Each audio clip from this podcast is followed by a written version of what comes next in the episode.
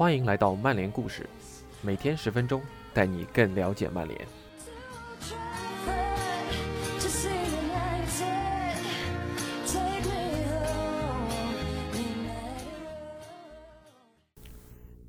今天的曼联故事是本周北欧主题的第四个故事。今天故事的主人公同样来自混入北欧的荷兰，他就是我们的大长脸，哦不。大长腿射手王范尼斯特鲁伊，范尼的射术那是有口皆碑，但对于他整体表现的批评之声却一直不绝于耳。那真的像很多人所说的那样，他是个欺软怕硬的主吗？让我们来听听不同的声音。本篇文章来源于 This Football Times 网站，由我们的微博小老弟，我们的将军会唱歌翻译。以下是今天的故事：范尼的进球艺术。尼克·菲兹杰拉德，他是一个伟大的射手，但却是一个糟糕的球员。这应该是荷兰传奇球星克鲁伊夫在谈论到他的同胞范尼斯特鲁伊时说的话。这句话已经很难找到他的原始语境。一些消息来源显示。克鲁伊夫实际上是在提到大英扎吉时说的这句话，但这还是表明了人们对范尼的看法，而这种看法贯穿了他的整个职业生涯，并且在他退役后依然存在。足球的纯粹主义者总是先不痛不痒地承认这名荷兰前锋作为终结者的技术高超，但立马用批评他的整体表现来衡量他的地位。范尼是荷兰队史的第六射手，在他的国际比赛生涯中，平均每两场比赛就能打进一球。然而，人们普遍认为，他与这份榜单上的其他球员从来就不在一个档次上。荷兰足球记者罗恩·德里克在2004年范尼正值巅峰时谈起他时是这样说到的：“我认为克鲁伊维特是一个更好的球员，但不是一个好的射手。”克鲁伊维特处理球的方式更复杂，而范尼只关心进球与否。我们很容易看出，这种对范尼的看法有一些不恰当的势力，认为他只是一个进球机器的想法，对他是一种极大的伤害。他在很长一段时间内都是世界上无可争议的顶级前锋之一，应该被铭记和珍惜。当然。他骨子里是个射手，他的职业生涯在这方面的数据确实很特别。在俱乐部层面，他在589次出场中打进了347球，平均每0.59场比赛就能打进一球，这本身就是一个非常值得尊敬的进球率，比范佩西的0.47球、丹尼斯·博格坎普的0.38球和克洛伊维特的0.43球都要好。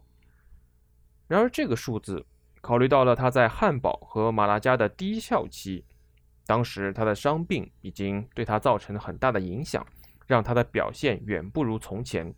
而在他的巅峰期，他的进球率确实更了不起。在曼联，他平均每场比赛打进0.68球；而在皇马的0.64球和阿因霍恩的0.78球，这些数据同样令人印象深刻。当然。范尼也不是只会柿子挑软的捏，他经常在对阵顶级球队的重要比赛中取得进球。这个嘛，问问阿森纳就知道了。而他在欧冠赛场上的记录更是惊人，他以五十六个进球排在欧冠进球榜的第四，仅次于 C 罗、梅西和劳尔。此外，在欧洲最顶级的比赛中，没有人比荷兰人的进球率更好。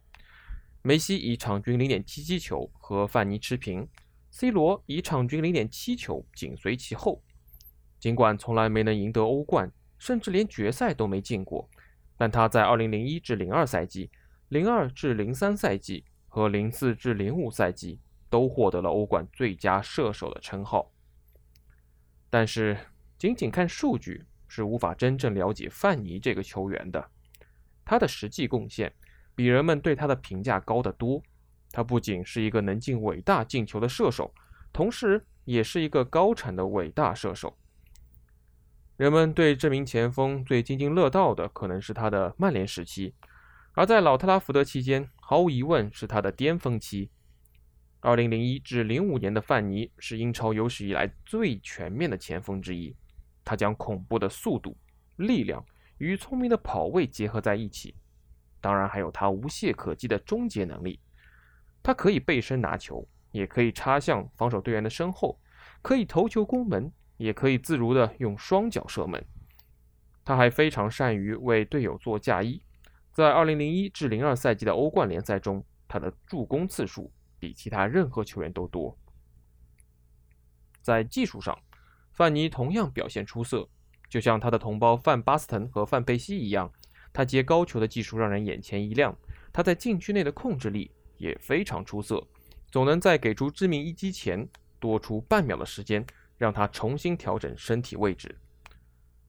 二零零二至零三赛季，他的状态却是非常出色，五十二次出场打进四十四球，其中英超二十五球，欧战十四球。尽管曼联在四分之一决赛中输给了皇马，但他的表现还是相当出色的。而正是这个赛季，他打进了可以说是他整个职业生涯中最出色的一个进球，那是在老特拉福德对阵富勒姆的帽子戏法中的第二球。范尼在自己半场接球，用自己的力量顶住防守人，然后带球连过四人，展现出了非凡的速度和紧密的控球。在完成最后一击前，他的转身、控球和射门都一气呵成。接下来的一个赛季，这位前埃因霍温的前锋同样收获颇丰。他在四十四次出场中打入三十球，其中包括在足总杯决赛中打入的两球。然而之后的一个赛季，在很多方面，范尼曼联生涯的结束都开始初露端倪。鲁尼和 C 罗的出现，加上荷兰人越来越多的伤病问题，限制了他的出场时间，也削弱了他在球队的影响力。2005至06赛季，他复出后打进了非常可观的24个进球，但由于福格森爵士在联赛杯决赛中将他留在替补席上，他与福格森爵士发生了激烈的争执。实际上，他是被迫离开俱乐部的。那年夏天，他仅以一千零五十万英镑的价格被甩卖给了皇马。而在伯纳乌的第一个赛季，他就被授予西甲最佳射手的皮皮奇奖。他在各项赛事打进三十三球，帮助皇马获得冠军。然而，这可以说是他巅峰期的最后一个赛季。